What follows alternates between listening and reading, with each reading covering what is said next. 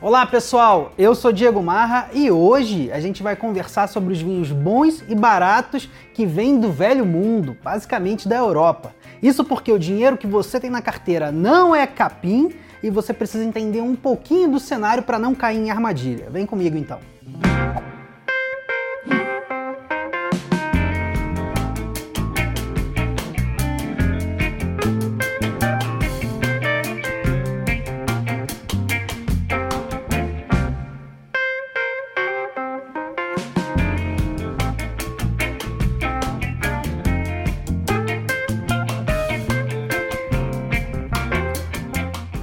Dá para dar uma animada. Pessoal, definir o que é bom é muito difícil, né? Eu não quero dizer para você qual vinho é bom especificamente para você, não é isso. Mas é fácil da gente entender quais são as características que tornam um vinho legal para muita gente. É aquele vinho que tem uma predisposição a agradar muitas pessoas. Então, você vai levar num churrasco, você vai levar numa festa, vai abrir em casa com um grupo de amigos e ele vai agradar muita gente. Esse é o vinho bom. E muitos desses vinhos podem ser baratos sim, tá? Porque a proposta é que você tenha um vinho descontraído, um vinho frutado, um vinho com uma boa intensidade aromática, um vinho naturalmente equilibrado, ele não precisa ter destaque para acidez ou destaque para o tanino. São esses vinhos que costumam encantar por um preço bem razoável. E quando a gente pensa nessas características, a gente geralmente está olhando para as regiões mais quentes do Velho Mundo. Isso porque é o sol que permite a uva amadurecer muito bem, e é uma uva bem amadurecida que vai ganhar intensidade aromática, que vai ganhar bastante açúcar para poder desenvolver uma estrutura e que vai ter os seus taninos amaciados. O calor faz com que os taninos fiquem amaciados na própria uva. Então, quando essa uva é vinificada, o vinho já sai para o mercado pronto para ser consumido. Então, os melhores vinhos baratos da Europa, pelo menos na minha opinião, mas na opinião de muita gente, são os vinhos dos lugares mais quentes. Ah, mas o lugar mais frio não pode ter um vinho barato? Pode, pode sim. A grande questão é que os vinhos baratos dos lugares mais frios, eles geralmente são feitos com uvas que não amadureceram tão bem. Os lugares mais frios, o produtor tem dificuldade em amadurecer a uva. Então, a uva fica com um toque vegetal muito destacado, os taninos ficam ásperos demais, a uva não desenvolve açúcares, então a estrutura fica bem mais leve e não consegue equilibrar esses taninos mais ásperos. Então, vinhos de lugares mais frios podem realmente não chamar a atenção ou pior, causar sensações desagradáveis, fazer com que um grupo de pessoas não goste deles. Isso é muito natural, tá? Então, se você não quer arriscar o seu dinheiro e você não tem ideia do que comprar, foca nos lugares mais quentes. Agora, deixa eu é, tornar essa informação mais específica ainda, vamos mastigar um pouquinho mais. E quando eu falar dos vinhos europeus, é claro, eu vou falar dos grandes exportadores de vinhos para o Brasil. E a gente tem quatro, né? Portugal, Espanha, França e Itália. De cara, comprar vinho do norte da França, do norte da Itália é complicado. Como eu falei, são lugares mais frios. Então, quando você pega um vinho do Vale do Loire, quando você pega um vinho é, do Vêneto, quando você pega um vinho da Lombardia, esses vinhos são baratos demais. O que, que acontece? Na verdade, você tem um vinho muito áspero, tudo bem? Então, se você vir um vinho desse por esse preço de 30, 40, 50 reais, eu sugiro que você não arrisque o seu dinheiro. E eu vou além. Comprar vinho italiano e francês é bem difícil aqui no Brasil. Se você mora no exterior, talvez o cenário seja bem diferente para você. Mas pra gente, pro brasileiro que mora aqui ou para qualquer pessoa que mora aqui, a gente tem alguns problemas com a importação de vinhos é, italianos e, e franceses. Deixa eu te explicar melhor. Esses países, eles têm regiões que são muito consagradas. A gente vive falando aqui no canal. Bordeaux, Coturrone na França, tá? Na Itália, a gente tem Valpolicella, a gente tem Chianti, que são outras regiões com bastante prestígio também. Essas regiões geralmente fazem vinhos caros. Mas vai que você vai no supermercado qualquer da esquina, padrão broa de mel, né? E encontra naquela promoção de 50, 40%, um vinho, um Chianti por 50, 40 reais. Um Bordeaux por 50, 40 reais. Um Valpolicella, um Codorrone por 40 reais. Dica minha, experiência pessoal, não compre. Não compre porque, na verdade, esse vinho ele é feito com a chepa da chepa da chepa das uvas dessas regiões. Ele não carrega as características específicas da região e o pior, na maioria das vezes não são vinhos bons. Eles são um pouco mais caros, na verdade em qualidade deveria ser um vinho de 30 reais, mas que você está pagando 60 porque ele tem Bordeaux estampado no rótulo. Você está pagando marca, então não vale a pena você investir em vinhos baratos dessas regiões. Você quer comprar um vinho de Bordeaux? Não tem problema. Existem bons exemplares aqui no mercado nacional custando 100, 120. Aí sim, você vai começar a entender o que aquela região é. Côte Rhône a mesma coisa, Chianti a mesma coisa, Valpolicella a mesma coisa. Mas para ser muito justo, eu tenho que apontar duas regiões desses países que eu gosto bastante. Na França, a gente tem o Pays d'Oc, Tá? Pays-Doc é uma região que fica lá no sul da França, era muito desprestigiada até 20, 30 anos atrás. E recentemente, os viticultores estão resgatando a boa produção de vinhos por lá. Eles estão parando de fazer vinho de garrafão, estão fazendo vinhos de alta qualidade, mesmo que sejam mais baratos. Então eles catam as uvas francesas, né? Pegam as uvas de Bordeaux, Cabernet Sauvignon, por exemplo, as uvas do Rhône, a Syrah, a Garnacha e fazem uma releitura num terroir mais quente, porque Pays-Doc é o lugar mais quente da França. E entregam vinhos com belíssimo custo-benefício, entregam vinhos relativamente baratos aqui no mercado nacional. Então, se você encontrar um vinho do Pays-Doc por 50, 40, 60 reais, é um dos melhores investimentos de vinho francês que você pode estar fazendo. Uma coisa muito parecida acontece na Itália. Eu gosto muito de falar sobre o sul da Itália. Para quem já viu o mapa da Itália, parece uma bota. No salto da bota, exatamente, existe uma região chamada Puglia. Se escreve Puglia. E essa é uma região que tem muito, muito sol. As uvas amadurecem muito. E os produtores gostam de fazer uh, vinhos com as uvas primitivo e negro amaro. São vinhos tintos nessa pegada do frutado, macio. A negro amaro tem um pouco mais de tanino, mas mesmo assim são vinhos que agradam a muita gente. E tem um detalhe especial.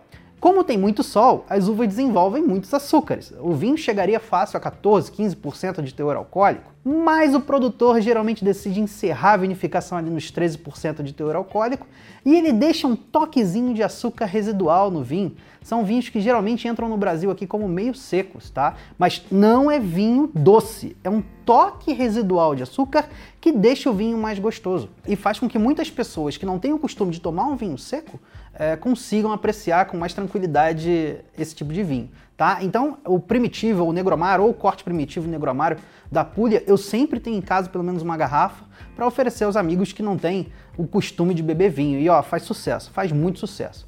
Então você consegue encontrar em, em, lojas especializadas, você consegue encontrar em supermercados na faixa de 30, 40, 50 reais e é um excelente investimento de vinho italiano para você comprar e provar. Mas agora, os dois países mais fáceis para você comprar vinho são realmente Portugal e Espanha. Isso porque são países quentes, bem quentes, aliás. Se você olhar o mapa da Europa, você consegue ver com bastante destaque que Portugal quase inteiro, com exceção da pontinha norte, e a Espanha também, com exceção de uma parte norte, são países que têm um terroir quente e por isso fazem bastante vinho barato, né? Vinhos bons e baratos com essa pegada frutada, com essa pegada especial, esse toque descontraído que anima todo mundo. A diferença deles, basicamente, na Espanha, a gente tem muito vinho varietal. Os espanhóis gostam de fazer vinhos varietais, ou seja, vinhos com uma única uva. Então a gente vai encontrar vinho com a Tempranillo, vinho com a Garnacha, vinho com a Monastrell, tá? E a depender de qual uva o produtor esteja usando, a gente vai sentir algumas características diferentes. A Tempranillo geralmente guarda um pouco mais de frescor. Quando você cai para a Garnacha, é, é um vinho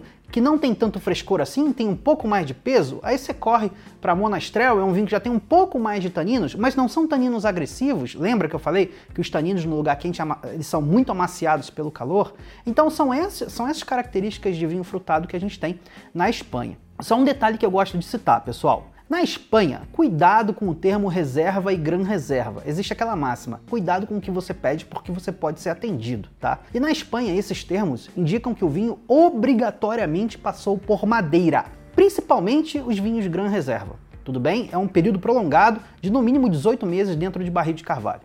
E o problema é que quando a gente tem um vinho muito barato, um vinho com uma estrutura delicada e leve, passando muito tempo por madeira, o que, que acontece depois, no final? O vinho vira uma sopinha de cupim, né? Por quê? Porque os aromas de fruta, que são até intensos, mas eles se dissipam com facilidade no vinho sem muita estrutura, eles saem né? e você tem os aromas, o vinho acaba puxando muita característica da madeira. Então fica um vinho muito, muito, muito madeirado, com toque de couro, toque defumado, toque rústico, muito pronunciado, nuances defumadas bem destacadas. Então na Espanha você tem que ter cuidado com esses vinhos Gran Reserva, principalmente com os reserva um pouco menos, porque se eles forem baratos demais, eles têm bastante, têm toques muito rústicos da madeira, tá bom? Quando a gente passa para Portugal, isso não acontece, porque em Portugal os termos reserva e Gran Reserva, eles não significam passagem por madeira. Eles significam que os vinhos ganharam uma pontuação excedente nas comissões regionais que avaliaram. Então, naturalmente, se você pegar um vinho Gran Reserva barato de 50 a 60 reais, ele vai ser frutado tá? Dificilmente você vai sentir madeira, dificilmente a madeira vai estar tá explosiva ali dentro. Não é isso que acontece. E continuando sobre os vinhos portugueses, que aliás eu sou até suspeito, porque eu sou de família portuguesa, mas sempre ouvi meu, meu avô falando, né? Se você quer comprar um vinho e não quer arriscar seu dinheiro, se, a, o jeito mais fácil é comprando vinho português. É lógico que ele tinha os bairrismos dele, mas eu entendo isso como uma verdade, porque os portugueses gostam muito do mercado brasileiro. Né? Eles fazem questão de entrar aqui no Brasil com preço muito competitivo, com vinhos baratos. Alguns portugueses, aliás, nem gostam disso. Queriam situar o preço do vinho português um pouco mais acima. Mas enfim, a gente recebe realmente muito vinho português barato. E é claro que as regiões portuguesas, todas elas, têm muitas diferenças entre si, tá?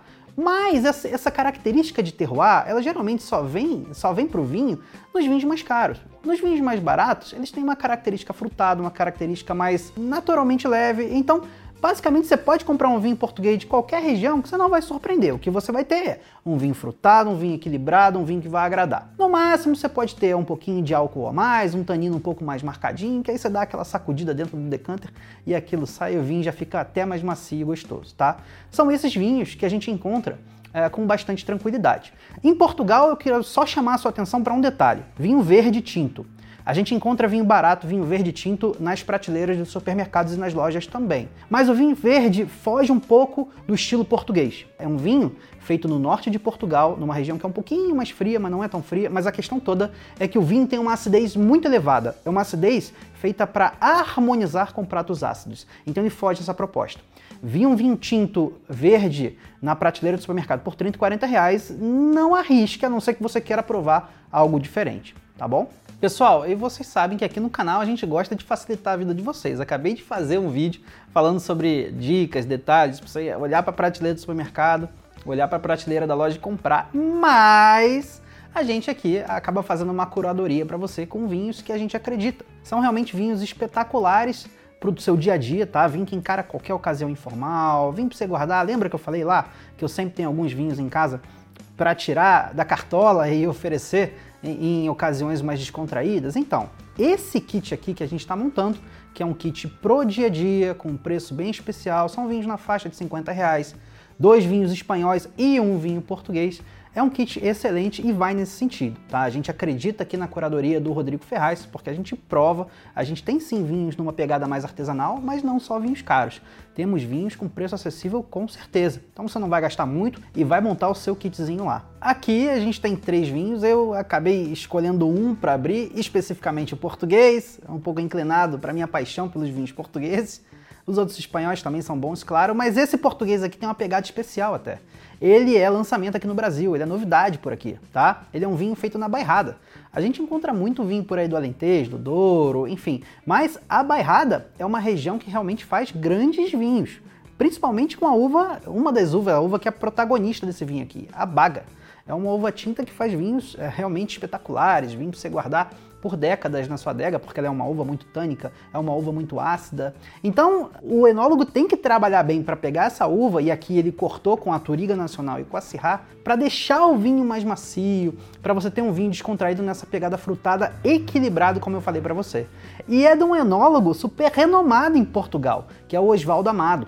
O cara é formidável e faz vinhos espetaculares. E agora ele quis trazer esse vinho aqui para o Brasil, o da Pipa, que é excelente também. Vamos provar?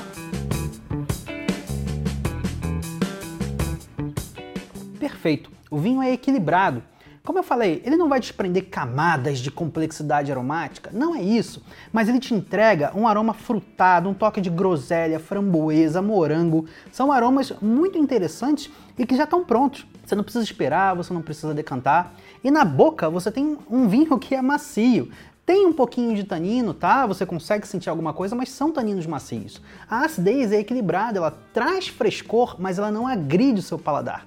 Então a gente está falando de um vinho barato, mas que é muito bem feito. O enólogo trabalhou muito bem aqui para trazer esse conjunto da obra. Na verdade, é sim uma obra-prima, apesar de ser um vinho barato. É realmente um vinho muito versátil além disso, porque em termos de harmonização, pensa só, já é um vinho equilibrado. Então você não tem comida em casa? Abre, ele cai bem. Você vai fazer uma massa, um jantar romântico? Abre, ele cai bem também. Você quer fazer uma carne vermelha sem muita gordura, um churrasquinho com os amigos? Abre, ele vai bem também. Então é um vinho que te entrega versatilidade de todos os jeitos. E você que comprar o kit vai realmente provar e vai gostar da pipa, é um vinho muito interessante e claro, vai gostar também dos vinhos espanhóis.